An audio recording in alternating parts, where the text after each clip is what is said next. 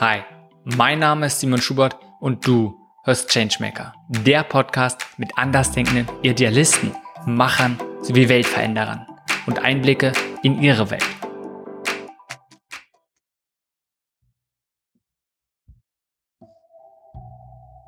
Diese Folge ist mit Florian Henle. Florian ist Mitbegründer und Geschäftsführer des Ökoenergieversorgers Polarstern. Das Unternehmen Polarstern wurde bereits mehrfach als innovativstes Unternehmen in Deutschland ausgezeichnet. Und so beschreibt sich Polarstern selbst. Polarstern ist Fixstern im Energiemarkt. Unsere Vision? Mit Energie die Welt verändern. Und wenn man Stand heute die Webseite von Polarstern besucht, dann kann man gleich ganz beim Anfang Folgendes lesen. Hi, wir sind Polarstern, dein Energieversorger. Zusammen verändern wir mit Energie die Welt. Und zu Beginn des Gesprächs habe ich Florian gefragt, warum Sie genau diese Worte gewählt haben und was sie für ihn bedeuten. Weil wir der festen Überzeugung sind, dass die Energiewende die größte Herausforderung unserer Generation ist. Ich meine, jede Generation hat so ihre Themen. Ne?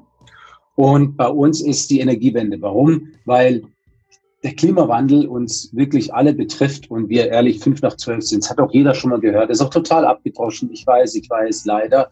Äh, abgedroschen, weil es kann eigentlich gar nicht genug betont werden, denn ja, auf der einen Seite hat jeder gehört, aber richtig tun, richtig machen, tun wir nichts. Und das ist ja genau das, warum wir Polarstern gegründet haben. Und wir wollen unseren kleinen ja, ähm, Beitrag dazu leisten und äh, die ja, Klimawandel ja, aufhalten, ist die Frage, ob wir es überhaupt noch schaffen. Aber auf jeden Fall äh, die Effekte so ein bisschen vielleicht erträglicher zu machen. Und das Thema Energie ist einfach der größte Hebel, den wir haben und deswegen mit Energie die Welt verändern. Und das ist genau das, was wir bei Polarstern machen möchten und eben auch nicht nur hier in Deutschland, sondern eben weltweit, weil das Klima kennt einfach keine Grenzen. Wir waren schon mal mega viele gute Punkte, auch allein einfach den Punkt. Ja, man hat die ganzen Themen schon gehört und alles rum um Klimawandel natürlich, aber auch gerade Energiewende. Das sind alles Sachen. Und wie du meintest, man hört ständig, aber kaum jemand tut etwas dagegen. Korrekt. Wie kam es, dass du sagst, ey, oder ihr gesagt haben, okay, jetzt haben so lange schon drüber geredet und gerade mit Energie gab es alle möglichen Anläufe. Äh, wir machen es jetzt und wir machen es jetzt mal komplett anders. Ist ehrlich gesagt, sind wir relativ analytisch vorgegangen, weil wir wollten, ja, wir wollten einen Job mit Sinn haben und wenn wir sagen, hey, die, das Klimawandel ist ein Riesenthema und der größte Hebel, wenn ich mir das anschaue, ist einfach das Themenfeld Energie, dann war schon mal relativ viel vorgegeben. Und aber, als wir jetzt vor zehn Jahren angefangen haben, ähm, und heute ehrlich gesagt ist nicht viel anders, ist so, dass wir eigentlich keine Energiewende haben, sondern wir haben eine Stromwende. Weil Ökostrom und so kennt jeder und Ökostrom ist, glaube ich, auch relativ gut eingeführt und zumindest ein signifikanter Anteil hat auch schon Ökostrom. Ähm, aber wenn wir so den Energiehaushalt oder den Verbrauch eines privaten Haushalts anschauen, dann sind, naja, so etwa 20 Prozent Elektrizität, Strom, ja, und etwa 80 Prozent ist Wärme, der Rest und Mobilität. Und ähm, da gibt's noch nicht so richtig gute Produkte und gab es vor allem nicht, als wir angefangen haben. Deswegen haben wir gesagt, hey, pass mal auf, wenn ich es wirklich ernst meine, dann muss ich auch den Wärmemarkt äh, da was machen. Und ähm, deswegen haben wir dieses äh, wirklich Ökogas aus eben Biogas aus Reststoffen entwickelt, beziehungsweise das Handelssystem dafür, um im Grunde genommen das Schwester- oder Bruderprodukt zum, zum Ökostrom, um so einen privaten Haushalt auch zu ermöglichen, auf 100 Prozent erneuerbare Energien umzusteigen. Das war so unser Nukleus, weil wir sagten, hey, Strom, okay, da wird schon viel gemacht. Ja, und das machen wir, machen wir natürlich auch mit. Aber Wärme, da gibt's die, entweder waren die Produkte nicht wirklich ökologisch oder super, super teuer. Und ähm, ja, genau. Und so haben wir, das war so der Nukleus bei Polarstern. Und jetzt ist auch das Thema Mobilität immer stärker und ähm, Mobilität, ja, der wird, da, sehen wir eben die Elektromobilität mit Ökostrom, also jetzt, sonst macht es natürlich überhaupt keinen Sinn, auch als Möglichkeit, auch den, ähm, den Verkehrssektor endlich auf erneuerbare Beine zu stellen. Hm. Und wenn ich so höre, hört sich für mich an, wenn jemand, ich sag mal, relativ ein bisschen sich mit dem Thema beschäftigt. Und bei euch war es jetzt Energie und man so sieht, okay, wo ist jetzt ein großer Hebel? Kann ich mir vorstellen, ihr wart ja nicht die allerersten und ihr wart jetzt nicht, das ist extrem, kann ich mir einfach vorstellen, nicht komplex ist und äh, ja, kein anderer hätte es rausgefunden. Was meinst du, wie kommt es, dass man auch immer wieder vielleicht Bereiche, Branchen findet, wo es eigentlich offensichtlich ist, dass sich da etwas verändern muss und dass es eigentlich auch schon relativ klar ist, in welcher Richtung. wie du gesagt hast, einerseits im Strom wurde schon viel gemacht, aber wenn man das ganze Energiebereich sich anguckt, gibt es große Bereiche, zum Beispiel mit Wärme, wo ja ein riesengroßes Potenzial ist. Also die Frage, wie kommt es, dass diese in der Hinsicht so wenig getan wird? Auch? Das ist eine total spannende Frage, weil sie bei mir auch total viele Fragezeichen aufwirft. Denn für die, wenn wir sagen, hey, das ist so ein Riesenthema, bedroht also Klimawandel, ja, und damit die Energiewende, uns bedroht die, die Menschheit ähm, und die Welt dazu, ja, ist ja nicht nur, ist nicht nur die Menschen, es ist wirklich ein, ähm, betrifft uns, betrifft ja alle Lebewesen auf diesem Planeten. Ähm, und wir alle technischen Lösungen haben. Also ist ja nicht so, dass wir irgendwas nicht gelöst hätten oder es irgendetwas aus technischen Gründen oder physikalischen Gründen oder so nicht ging und wir machen es trotzdem nicht, da muss man sich schon die Frage stellen, wo hängt's da? Wo, wirklich? Und jetzt ist nur eine, eine These, Glauben heißt nicht wissen.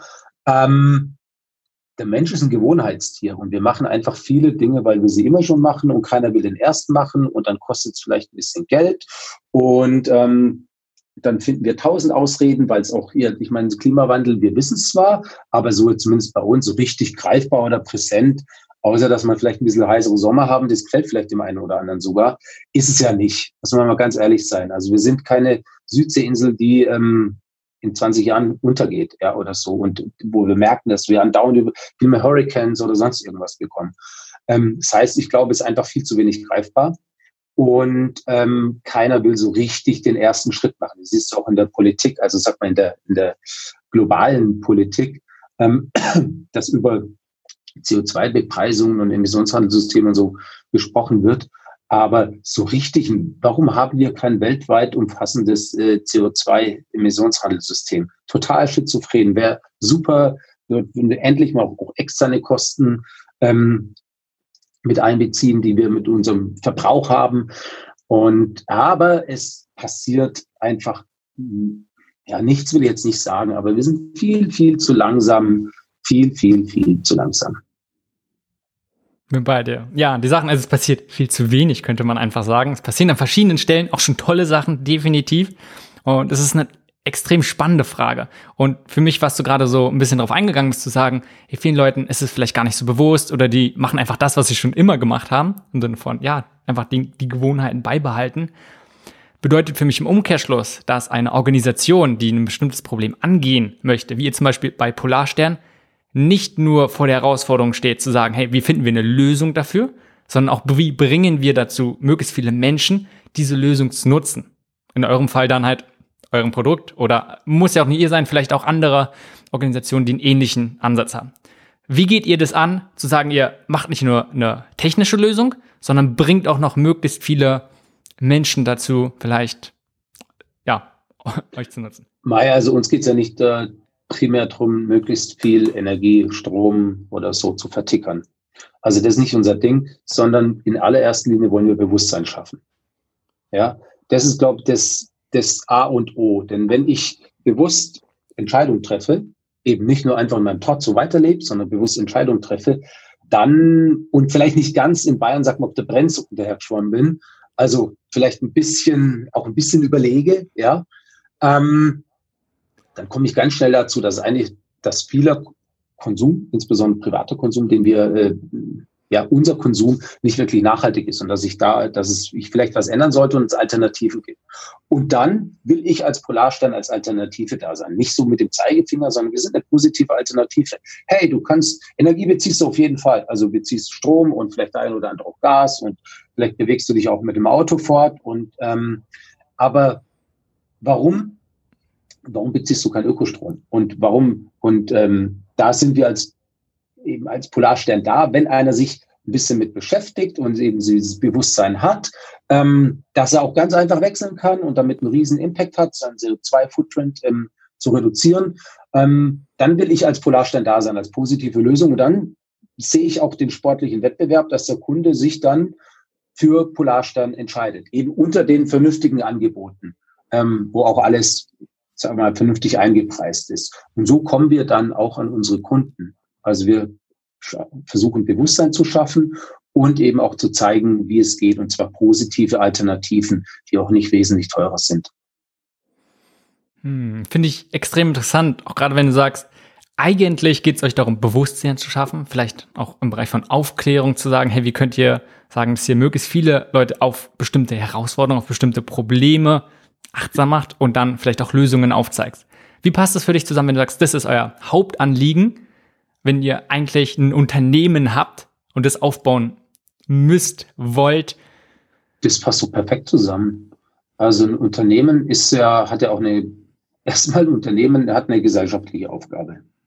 Ähm, in der bayerischen Verfassung steht auch, so ein Unternehmen hat, ist schon uralt, der hat dem Gemeinwohl zu dienen und wir sind auch gemeinwohlorientiert oder zertifiziert. Und es ist eher so, dass ähm, es eigentlich eher in den letzten Jahren, also vielen Jahrzehnten, aber Jahrzehnten so wurde, dass ein Unternehmen ähm, immer nur auf sich selber achtet.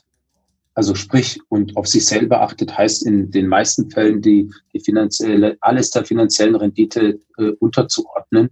Und ähm, die Ressourcen, die es dazu bräuchte, werden oftmals gar nicht vernünftig eingepreist. Und das machen wir als Polarstern einfach anders. Wir denken ein bisschen ganzheitlicher. Eigentlich ist nichts als andere als gesunder Menschenverstand, den wir da einsetzen. Eigentlich müssen andere irgendwo sagen, warum sie es nicht machen.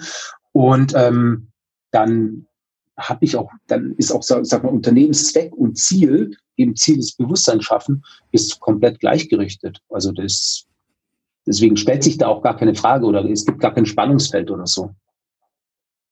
Ja, finde ich mega gut. Und ich bin so sehr bei dir und finde auch, das sollte eigentlich die Norm sein, so wie du es beschreibst.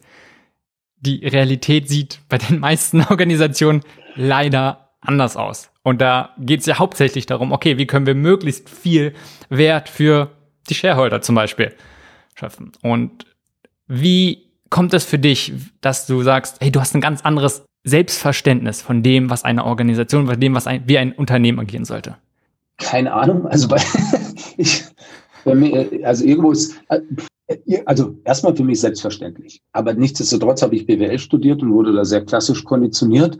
Aber ich habe immer irgendwie mit, trotzdem mit gefremdelt. Also ich habe das nicht verstanden, warum ich jetzt, warum es okay ist, Mitarbeiter, andere Ressourcen oder sonst irgendwas auszubeuten, um dann noch eine Null mehr im EBIT auszuweisen.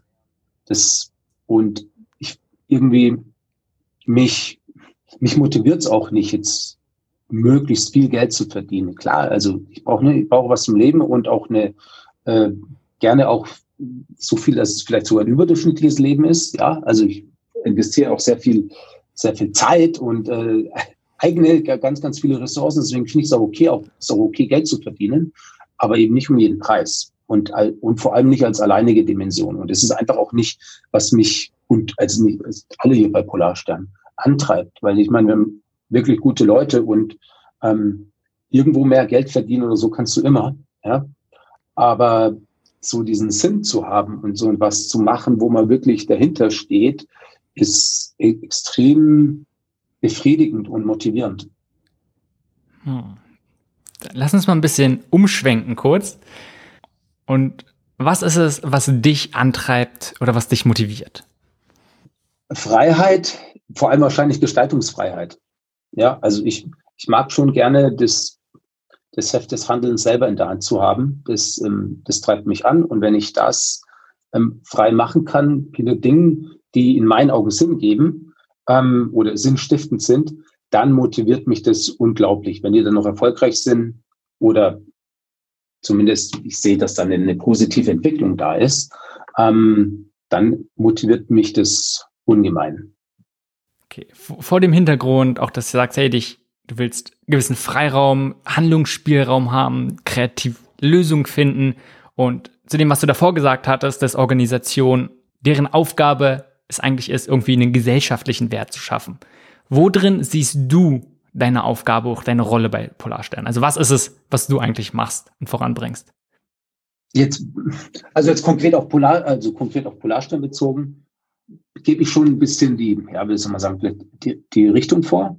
Ja, ja, also so, sag mal, so in klassischen Rollen, Rollenmodellen oder so äh, gesprochen, bin ich der Art äh, tendenziell eher der Visionär bei uns, ja, und ähm, sehe die sehe die Chancen und die, möglich, äh, die Möglichkeiten und wahrscheinlich kommt es auch von dem, was mich so ein bisschen motiviert und was mir Spaß macht, nämlich mit der Gestaltung. Ähm, Und diese Rolle habe ich eigentlich bei Polarstern. Also neu äh, ähm, das, das ganze Bild zu sehen und auch ähm, so Art Business Development, auch neuen Dinge auf den Markt zu, äh, auf den Markt zu bringen, beziehungsweise so einen äh, Piloten aufzusetzen und ähm, den, das Unternehmen weiter, in dem Sinne weiterzuentwickeln. Oder sind ja Themen von wo du sagst, Energiewende oder in, Energiewende einerseits oder das ganze Thema Energie gleichzeitig andere äh, Klimawandel in diesem Themenbereich, wo du dich ja viel mit beschäftigst. Was sind da so die ein bis drei relevantesten Fragen, die dich immer wieder beschäftigen? Ich, ich stelle mir, die, ich stell mir wirklich die Frage und es macht mich fast, äh, fast so äh, wahnsinnig oder, oder rasend, warum es so schwer ist.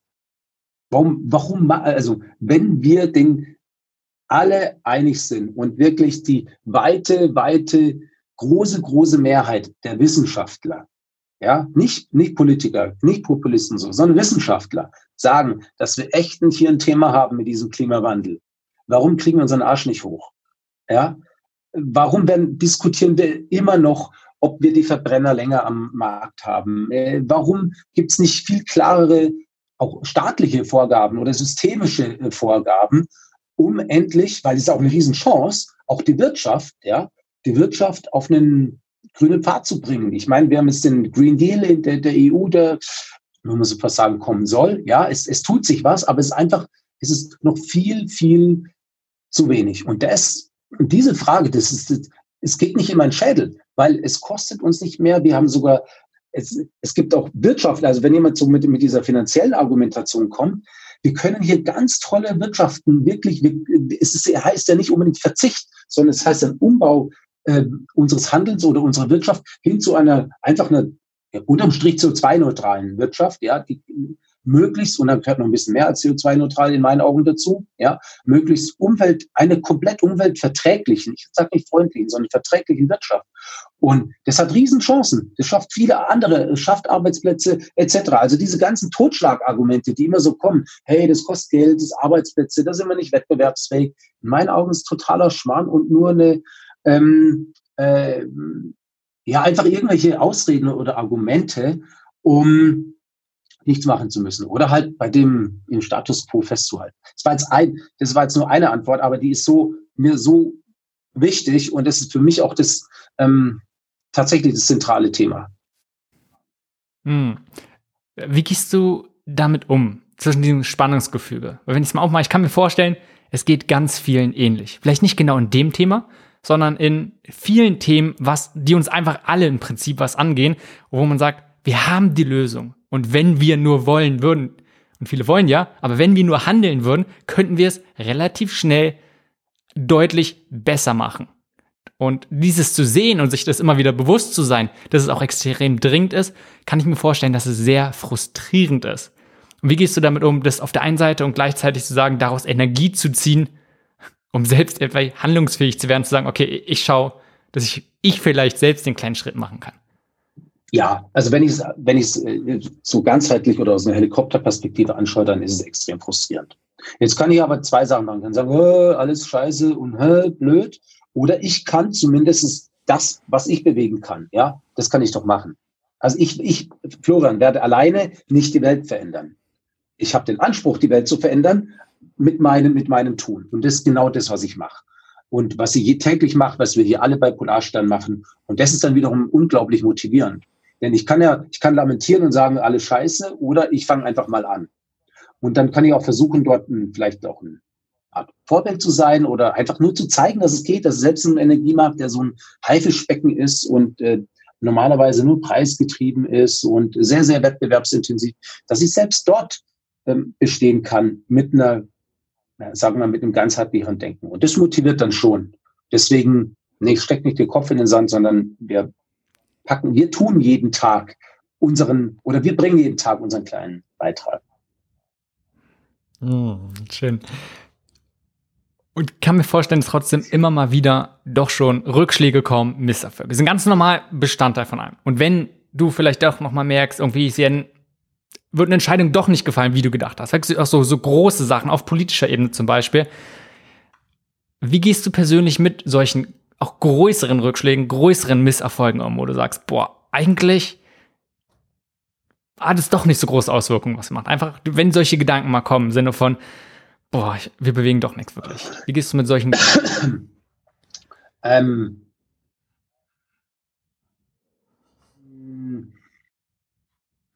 also es ist, es ist ja so, dass du den, der, der größte Hebel ist, ist ein systemischer Hebel. Dem muss ich, dessen muss ich mir bewusst sein. So, dann systemisch heißt politisch. Ja. Und dann muss ich mir schon, habe ich irgendwann mal die Entscheidung getroffen, gehe ich in die Politik oder gehe ich in die Wirtschaft.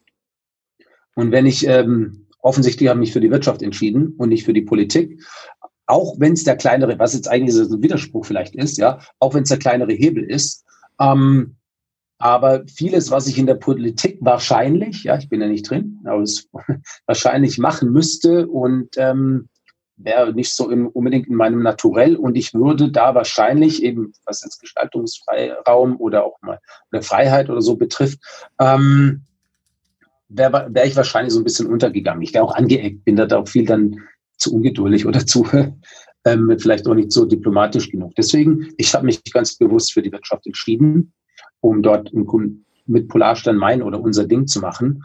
Und damit habe ich mich auch automatisch auch dafür entschieden, vielleicht nicht den ganz großen Hebel zu haben, der vielleicht kommt, weil das ja die große, große Fragezeichen. Kriege ich, ja, das theoretisch habe ich den größten Hebel, aber kriege ich den überhaupt bewegt? Komme ich überhaupt irgendwann mal zu diesem Hebel hin? Und ähm, deswegen bin ich in die Wirtschaft gegangen und dort habe ich definitiv einen Hebel, der ist vielleicht nicht, nicht so riesig wie in der Wirtschaft, aber ich kann jeden Tag dran ziehen. Und das ist schon, ähm, da habe ich mich einfach be bewusst dafür entschieden. Hm. Finde ich auch sehr spannend, einfach diese Bedeutung zu haben, okay, worauf fokussiert man sich? Darum geht's ja. Man kann nicht alles überhaupt was machen, sondern man kann gucken, wo kann man überhaupt ansetzen und sich dann für was entscheiden. Und du hast vorhin schon gesagt, erstmal, alles ist irgendwie systemisch im Prinzip. Auch die Veränderung, man muss gucken, man alleine kann nur ganz, ganz wenig bewegen in diesem großen System. Gleichzeitig meintest du ja auch, wie ihr bei Polarstern rangegangen seid, war sehr analytisch und zu gucken erstmal, okay, wo sind jetzt große Hebel? Wo können wir rangehen? Und wie, oder kannst du mir noch ein bisschen mehr davon erzählen, wie du diese Entscheidung getroffen hast, zu sagen, du entscheidest dich erstmal für die Wirtschaft, gleichzeitig dann in den Energiebereich, um dann vielleicht auch Rückschläge zu ziehen, wie triffst du überhaupt Entscheidungen? Also gerade diese Entscheidung zu sagen, du fokuss, man fokussiert sich auf eine Sache. Wenn jemand einen Beitrag leisten möchte, dann zu sagen, hey, dann steht jeder vor dieser, vor dieser Herausforderung zu sagen, worauf fokussiere ich mich? Also nochmal die Frage, wie triffst du solche Entscheidungen? Mai, also jetzt in diesem, jetzt in dem, in dem konkreten Fall ist er so, ähm, bin ich der Überzeugung, dass sich der systemische Riese, wenn man da mal nochmal andocken möchte, ähm, nicht von selbst bewegt. Also bewegt sich nur, wenn er muss. Also braucht sie Graswurzel, die kleine Reißzwecke, die zeigt eben, dass es möglich ist, die vielleicht mal so ein bisschen richtungsweisend ist. Also den, und die, mit ihrem kleinen, kleinen Schritt, dem kleinen Pieksen, über äh, Stück für Stück auch dazu führt, dass der systemische, äh, systemische Riese sich dann doch bewegt. Also das mal als noch als so als als Bogen dazu. Und ansonsten, wie, ähm, wie treffe ich solche Entscheidungen? Ähm, ich tatsächlich treffe ich viele Entscheidungen aus dem aus dem Bauch, den ich aber versuche mit möglichst ähm, guten Fakten zu füttern. Das so, weil, also ich glaube nicht nur auf diese reine, äh, an die rein analytische Herangehensweise, sonst ähm, hätten wir Polarstellen ganz anders aufbauen müssen. Ja, dann würden, hätte unser Businessplan auch an ganz andere Zahlen und wäre äh, gehabt, ja, und wir hätten irgendeinen irgendeinen Direktvertrieb aufgezogen, weil es ist wirtschaftlich erstmal viel sicherer, leichter, besser zu skalieren etc. Ähm, aber das machen wir nicht. Nicht das so, und, sondern wir da schon auch eine gute Portion Emotion und ähm, ja, das ist auch wenn so schwammig ist, gesunder Menschenverstand dabei. Aber ich immer unterfüttert mit Zahlen, Daten, Fakten. So treffen wir, so treffen wir ähm, Entscheidungen. Und also sag mal als jetzt mal als bisschen methodisch. Ähm, und ansonsten sind ja, ist immer schon recht ja, behaupte ich mal, recht wertebasiertes Unternehmen. Also wenn du jetzt, du hast ja immer oftmals Alternativen und dann schauen wir schon, was heißt schauen wir schon? Wir schauen immer, was ist denn da, was ist, was sind denn die Polarsternwerte, was sind Marktwerte? Wir haben die auch ähm, aufgeschrieben, auch visualisiert, dass man sie immer sieht. Und da kann man sich eigentlich immer ganz gut challengen, wenn man so zwei, drei Optionen hat. Ähm, sagen, ja, passt es denn da, ist es denn, passt es denn dazu? Und es gibt dann so den roten Faden der Entscheidungen vor.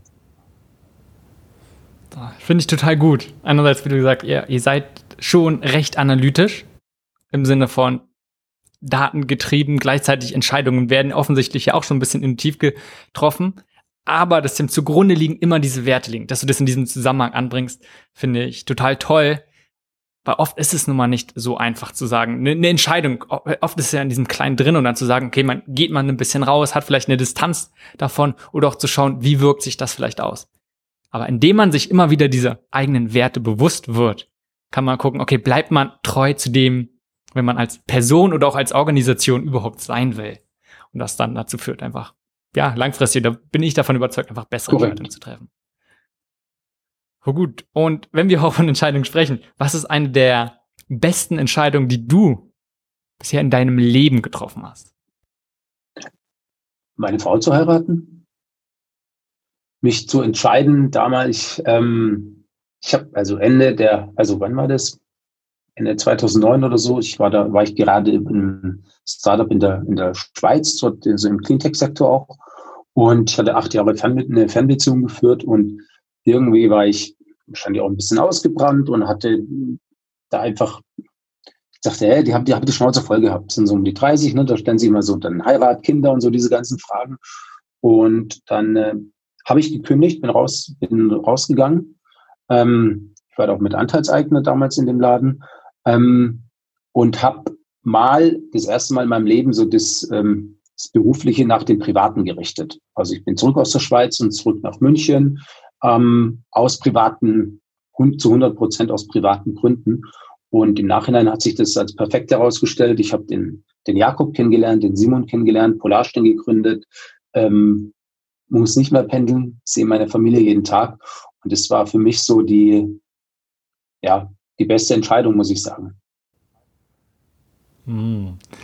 Und vielleicht dann auch nochmal zu sagen, zurückzukommen, wie du Entscheidungen triffst. Kannst du da vielleicht noch mal so ein bisschen rückblickend, was hat dir geholfen, auch wieder da so eine entscheidende Entscheidung zu treffen, also wirklich bedeutungsvoll ist im Sinne von zu sagen, okay, du weißt ja nicht die Möglichkeiten, was dir das eine öffnet, sondern es war ein, du hast wahrscheinlich in dieser Situation wenig Fakten gehabt darüber, wie die Zukunft aussehen würde, wenn du dich für die eine Richtung scheidest oder für die andere. Ja, aber ich habe es schon wiederum, ich glaube an das, äh, dass jeder seine, sag mal, auch sein Leben selber in der Hand haben kann und da die, die Verantwortung dafür übernehmen muss. Und da in dem Fall habe ich ganz konkret gemerkt, hm, ach, mir taugt's nicht mehr. Ja, ich, ich fühle mich nicht wohl und dann, es kennen ja wahrscheinlich viele, dass sie sich in manchen Situationen und ähm, nicht wohlfühlen und ich, da, und das, glaube ich, ist auch ganz normal, gehört auch dazu. Nur wenn es dauerhaft der Fall ist, man sagt, nee, irgendwie, das ist keine Phase, sondern irgendwie ist ein bisschen grundlegend, was äh, vielleicht grundlegend passt irgendwas. Ich sage nicht mal, dass es schlecht ist, aber es passt vielleicht für mich nicht mehr. Da muss man auch den Mut haben, sich das äh, einzugestehen, dass der Partner nicht mehr passt, dass der Job nicht mehr passt, vielleicht irgendwelche äh, oder andere Einstellungen oder Lebens, Lebensumfelde. Und dann muss man, und da, so treffe ich dann Entscheidungen, sage ich, okay, wenn mir das nicht passt, dann kann ich jetzt total ähm, unzufrieden mein, mein Leben lang bleiben oder jetzt die, die nächste Zeit oder ich schaue, was ich für Alternativen habe oder ich versuche halt auch herauszufinden, woran liegt es denn? Und dort war ich der Meinung, dass es hm, tatsächlich auch an der, ja, an der, an der Fernbeziehung lag. Also irgendwie, ich wollte immer eine, eine Familie und ich wollte eigentlich mehr, es ist auch dieses familiäre Umfeld und so total wichtig. Und jetzt, ähm, auch wenn es so super schön war, aber jetzt hänge ich da allein in der Schweiz rum und wir pendeln und sind mehr auf der Straße als sonst irgendwo. Das, das taugt mir doch nicht mehr. Und inhaltlich hat mir ähm, damals dann auch der, der Job nicht mehr so Spaß gemacht. Und ich gesagt, okay, dann nur weil du jetzt dabei bist und weil es irgendwie komisch ist oder dann, dann muss jetzt einen radikalen Schnitt machen. Und das, da glaube ich dann auch dran. Ich glaube, man muss Entscheidungen fällen oder nicht fällen. So, so ein bisschen fällen, da halte ich nicht so viel davon. Und ist oft schwer. Hm. Das glaube ich sehr gerne. Wobei jetzt auch wieder genau kommt, was wir davor gesprochen haben, sich erstmal vielleicht bewusst zu werden, wie ist die Situation und es auch anzunehmen, hey, man, es läuft nicht so, wie man möchte. Dazu ist es vielleicht auch nötig zu gucken, okay, was möchte ich überhaupt? Sind wir wieder bei Werten? Und dann dementsprechend sich auch trauen, diese Entscheidung zu treffen und zu sagen erstmal, okay, ich weiß, wie es ist und ich kann es jetzt einfach so annehmen und dann bin ich vielleicht unzufrieden, kann ja auch mal eine Option sein. Oder zu sagen, okay, jetzt tue ich was dagegen.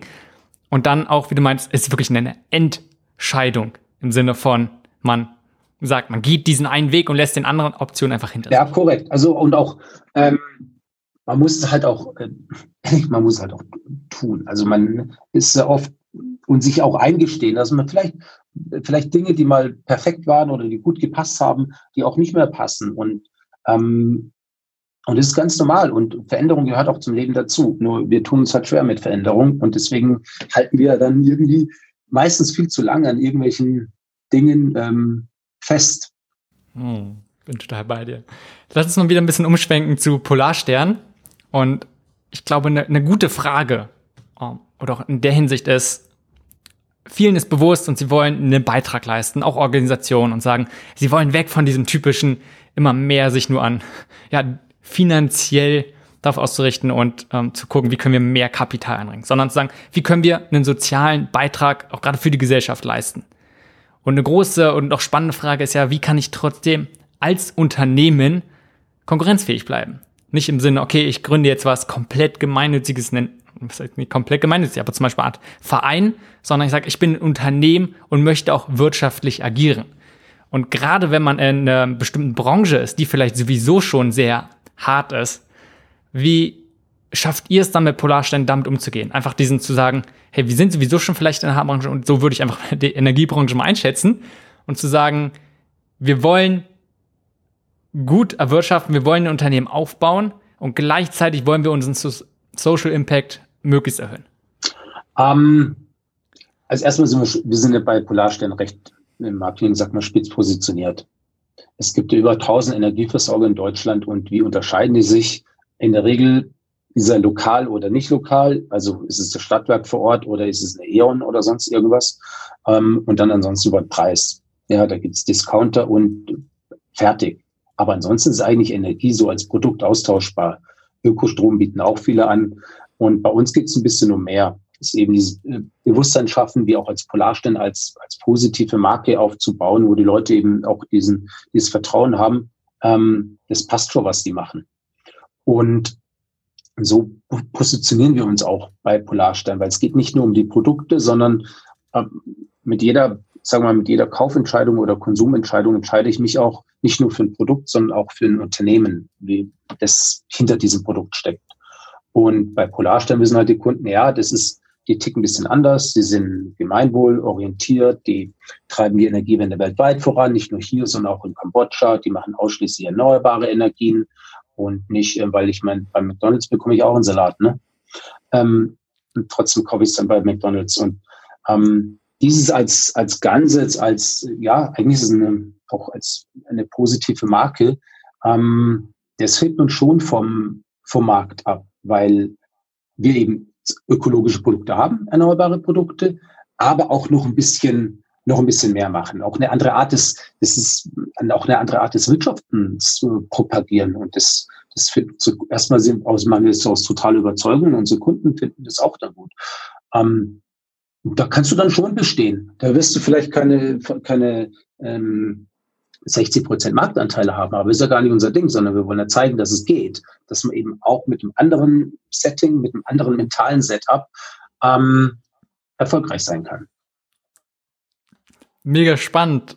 Und das ist, glaube ich, etwas, was man sofort auf alle möglichen anderen Branchen übertragen kann. Dass es nicht nur darum geht zu okay, okay, wie können wir äh, den dort, wo andere sich vielleicht mit vergleichen, wie zum Beispiel den Preis, da wollen wir gar nicht konkurrieren, sondern eher gucken, okay, wo, welch, für welche Menschen sind wir denn da? Und es sind nicht für die, die möglichst günstig irgendwie Energie und Strom haben wollen, sondern eher diejenigen, die auch da, genau daran glauben, vielleicht wo wir als Organisation daran glauben.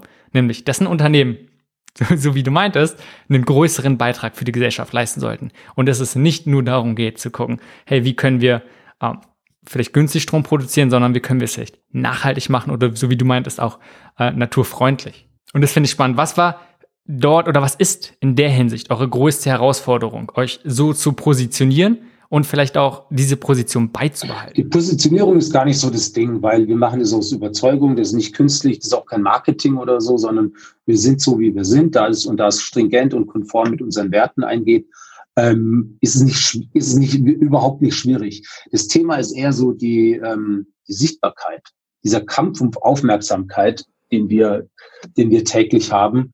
Ähm, einfachste Fall bei Google gefunden zu werden oder so, wenn jemand in die Suchmaschine Ökostrom oder sonst irgendwas eingibt. Ähm, und das ist eigentlich unser täglicher Kampf. Wenn die Leute uns sehen, die finden es die meisten sogar relativ gut und sind, sind überzeugt. Also die Positionierung ist nicht so schwierig, kann man immer nachschärfen, und, aber das ist nicht so, aber tatsächlich die Reichweite, die, die Sichtbarkeit, das ist ein harter Kampf. Hm. Wie geht ihr den an? Weil das Problem ist ja genau, was du beschreibst. Die meisten suchen eher, hey, was ist der beste Energieanbieter zum Beispiel und nicht, was ist der nachhaltigste Energieanbieter oder was ist der sozial verträglichste Energieanbieter. Wie geht ihr mit dieser Herausforderung um? Meist so vom Marketing-Mix spricht man so vom äh, Multi-Channel-Ansatz.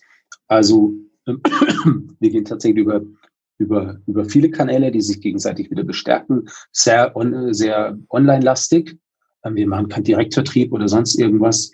Hm, haben Kooperationen mit guten auch Organisationen, Unternehmen wie anderen gemeinwohlorientierten Banken, zum Beispiel die Sparda Bank ähm, oder der BKK Provita, die gemeinwohlorientiert sind, oder auch mit Sea Shepherd, die sehr, äh, ich glaube, sehr spitz positioniert sind, selbst für eine Umweltschutzorganisation, aber auch halt eher handeln statt nur, nur quatschen.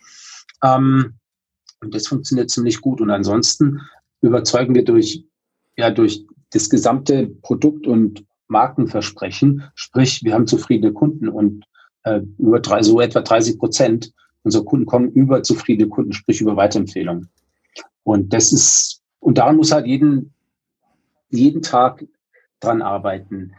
Ich glaube, da hilft es auch, dass wir sehr inhaltsgetrieben sind und ja eben nicht nur Strom und Gas vertickern wollen, sondern eben dieses Bewusstsein schaffen in unserem Magazin, in unserem Blog, also wir, wir nennen es Magazin, auch nicht nur über Energie schreiben, sondern auch in ja, nicht komplett weitere Sachen, aber die, aber auch Dinge, die nachhaltigen Lebensstil ähm, beeinflussen und ähm, am Rand von, auch am Rand von Energie sind. Und äh, wir zeigen unseren Kunden, was sie für einen Impact haben, was sie jeden, ja, jedes Jahr oder mit ihrer Entscheidung für Polarstand bewirken. Und das als Ganze, so als, auch als positive Bestätigung. Und das als Ganzes so diesen content-getriebenen Ansatz über über ähm, verschiedene Kanäle ähm, mit sehr zufriedenen Kunden funktioniert bei uns ganz gut.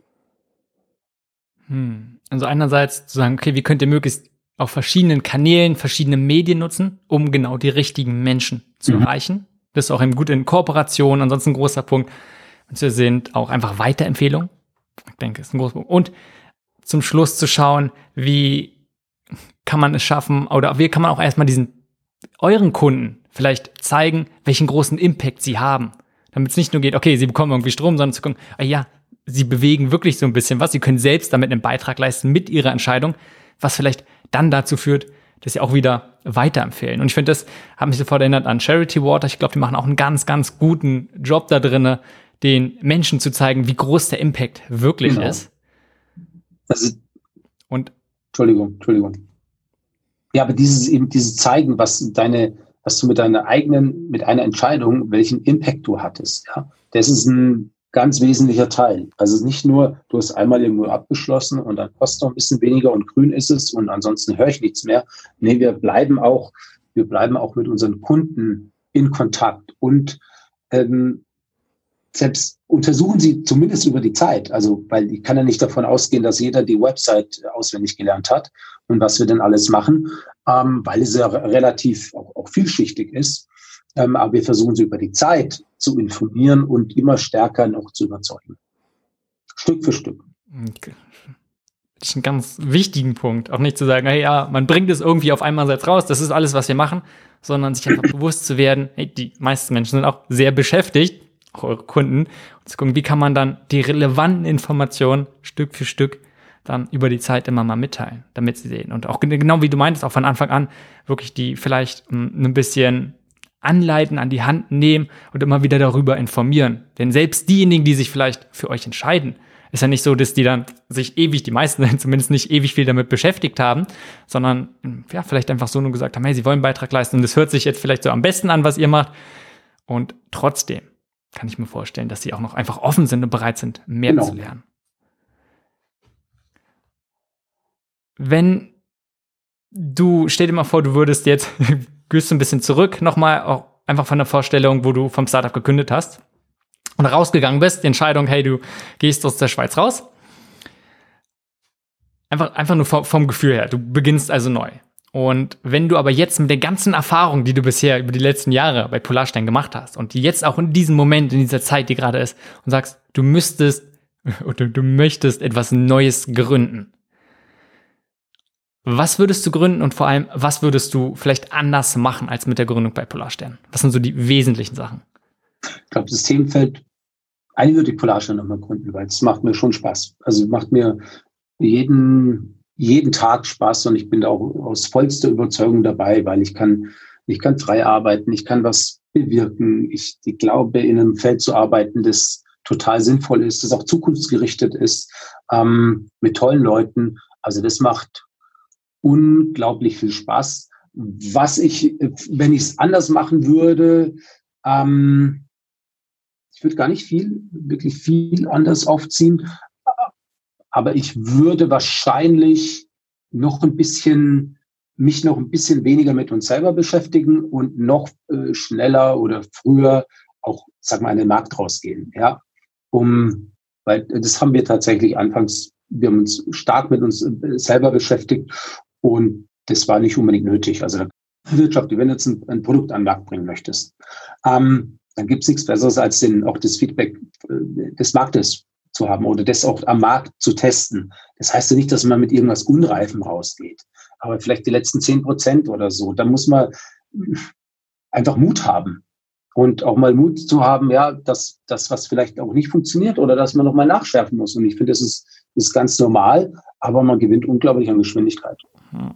Ja, und wenn du sagst, so mit euch selbst beschäftigen, wie sieht's denn aus mit eurem Team, mit der Organisation? Gibt's da so wesentliche Sachen, die du im Laufe der letzten Jahre gelernt hast, wo du gesagt, vielleicht darauf hättest du früher geachtet? Ja, es sind, haben sie eher so ein paar Dinge, be, äh, sagen wir, bestätigt oder verfestigt. Also jeder sagt, ja, hey, Mitarbeiter sind das Wichtigste. Und das ist wie so, ja, der Kunde ist König. Und trotzdem scheren sich die meisten Unternehmen überhaupt nicht drum. Ja, da ist kein Kunde König. Also richtig ernst genommen und nicht, nicht devot, sondern König im Sinne von, hey, ich mache dir echt ein, ein faires, ein gutes Angebot und ich nehme dich auch als Kunde ernst und äh, wertschätze, gehe wertschätzen mit dir um, etc.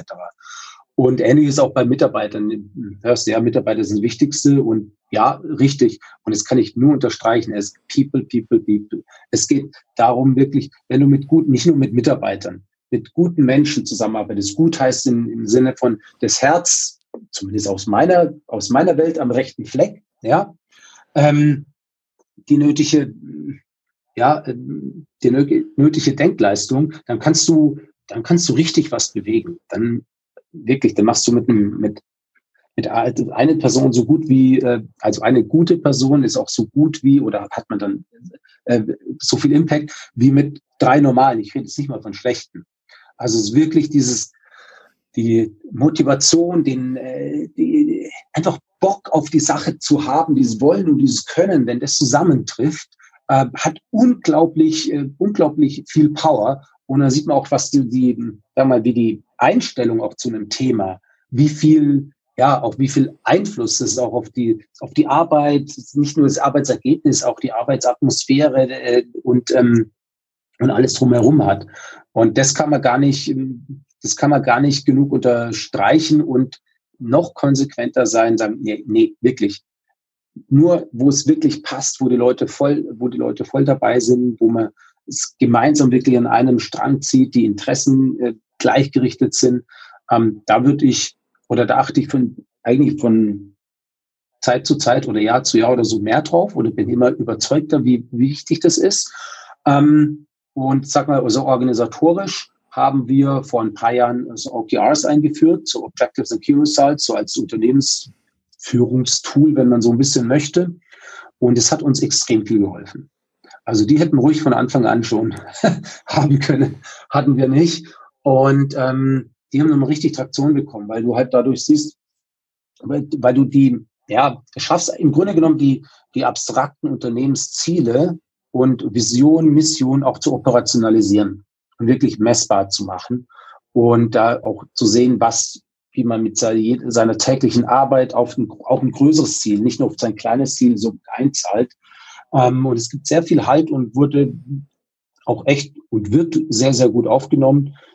Und äh, also die hätte ich, das würde ich früher einführen, von Anfang an. Okay, mega spannend und gerade, und ohne jetzt vielleicht zu tief dort jetzt reinzugehen, aber ich kann mir vorstellen, dass gerade wenn man sagt, man ist vielleicht doch beim Anfang oder selbst wenn nicht beim Anfang, wenn man immer wieder äh, vielleicht auch relativ auf Sachen reagieren möchte oder auch so innovativ sein möchte, im Prinzip immer weiterentwickelt. Und wenn man ein Team hat, was vielleicht auch recht komplex ist, hattet ihr da Herausforderungen, diese OKRs ähm, einzuführen, beziehungsweise zu sagen, ihr investiert relativ viel Zeit damit, vielleicht die erstmal zu erstellen, um wirklich zu gucken, okay, wie kann jede Abteilung, wie kann jeder Einzelne dazu was beitragen und dann kommt irgendwas, nehmen wir zum Beispiel dieses Jahr mit Corona, was für die meisten Organisationen hat sich auf einmal was geändert und dann war das alles umsonst. Hattet ihr ähnliche Erlebnisse und wie geht ihr damit um, zu sagen, dass ihr dadurch trotzdem noch relativ flexibel arbeiten konntet?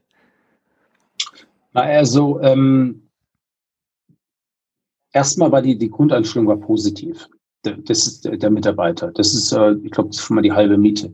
Ja, und dann haben wir halt, ähm, wir haben die OKRs eingeführt und haben da geschliffen. Also uns war es klar, dass wir da hm, wahrscheinlich zwei, drei Runden brauchen, bis wir die auch so bei uns eingeführt haben. Allein das Wording und so, ähm, das richtig auch zu treffen, ähm, bis es okay ist und dass wir uns da auch ein bisschen zurecht, zurechtruckeln müssen. Also das war auch, wir haben auch beim Doing gelernt und waren, haben das auch von vornherein akzeptiert. Deswegen war es, gab es kein großes ähm, Knistern oder sonst irgendwas, als sie eingeführt wurden, sondern es ging relativ gut, weil wir auch wussten, ja, die, die sind einfach nur nicht perfekt, aber es ist auch viel, viel besser als das, was wir mit davor hatten, nämlich relativ wenig oder so ganz klassische Zielvereinbarungen oder so.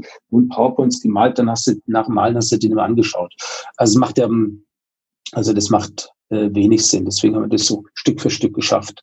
Hm. Im zweiten Teil musst du es nochmal wiederholen, den weiß ich jetzt nämlich nicht mehr. Nein, passt total. Deine Frage. Also, äh, finde ich, hast du dem gut beantwortet. Also, vor allem sich bewusst zu werden beim Anfang an, wenn man sowas einführt oder verschiedene andere Sachen, wenn man sie einführt, es wird nicht von Anfang an perfekt laufen, sondern man muss sagen, okay, es ist jetzt First Try und danach geht es darum zu verbessern. Wie können wir daran weiterhin feilen und zu gucken, immer wieder, hey, dass wir sie vielleicht als Team, als Organisation besser damit umgehen können, aber vielleicht, dass wir sie auch einfach so gestalten können, dass sie dann für uns passen, dieses System. Ja, und korrekt, weil ähm, jetzt kommt äh, auch der, der zweite Punkt wieder noch, den ich noch dazu sagen wollte. Objectives und Key Results sind auch nicht in Stein gemeißelt, sondern die geben dir eine Richtung vor. Und äh, die müssen ja auch nicht zu 100 Prozent immer erreicht sein, sonst sind sie eigentlich auch komplett falsch gesetzt. Aber die können sich auch ändern über die Zeit. So, so ein Teil, auch ein Zielsystem, egal mal welches, sollte dynamisch sein, weil wir haben keine vorgegebenen äh, perfekten äh, Planungen. Planungen ersetzt den Zufall durch den Irrtum. Ähm, bin ich auch äh, tatsächlich überzeugt. Deswegen ist, wenn so Themen wie Corona oder dann kommen, dann muss man auch flexibel sein, noch gewillt sein und ähm, einfach dann seine Pläne anzupassen oder seine, seine äh, Key Results oder Objectives. Hm. Und auch da wieder zu akzeptieren, sagen, ja, es kostet wieder Zeit. Ich muss mich damit beschäftigen und ich muss gucken, eine neue Orientierung zu finden. Es ist vielleicht besser, als mit veralteten Zielen rumzulaufen oder vielleicht als mit gar keinen. Ja, korrekt. Und wir machen es auch nicht immer perfekt. Also wir passen die, wir passen die ja auch bei uns, also wir machen die so im Halbjahresrhythmus und das kann man sicher auch noch besser machen. Also jetzt die immer wieder genauer anzupassen und eigentlich sollten wir uns auch mehr damit beschäftigen. Also ich sage jetzt will ich auch überhaupt nicht sagen, dass wir das alles perfekt machen. Wir sind auch in diesem so ein bisschen in dieser Spirale gefangen oder in diesem Kreislauf, dass eigentlich das operative Geschäft so immer so die diese operative Lawine die strategische, wo eben dann auch mal die Beschäftigung, die OKRs oder so betrifft, ähm, überrollt und es dann trotzdem zu kurz kommt. In der Theorie weiß ich, dass es Schwan ist und dass mir irgendwann auf die Füße fällt, aber wenn das Operative da ist, kann ich auch nicht einfach sagen, nee, äh, jetzt lasse ich einfach mal alle Anfragen liegen. Deswegen, das ist immer so ein, es ist immer ein bisschen Spannungsfeld. Hm, danke auch für den ehrlichen Einblick. Ich denke, es ist nämlich ganz wichtig, auch zu sagen, ja, es, es muss nicht perfekt sein, alles andere. Ja, man kann immer gucken, klar, es muss irgendwie funktionieren, die wesentlichen Sachen müssen gemacht werden. Aber es sind immer Sachen, die könnte man noch besser machen. Aber wenn man probiert, einzelne Sachen perfekt zu machen, wahrscheinlich wird man es sowieso nicht schaffen und dann bleiben einfach andere Sachen komplett irgendwo liegen.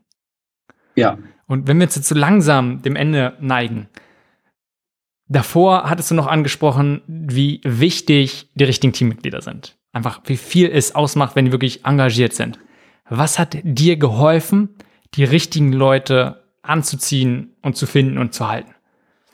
Wahrscheinlich in erster Linie Polarstern an sich.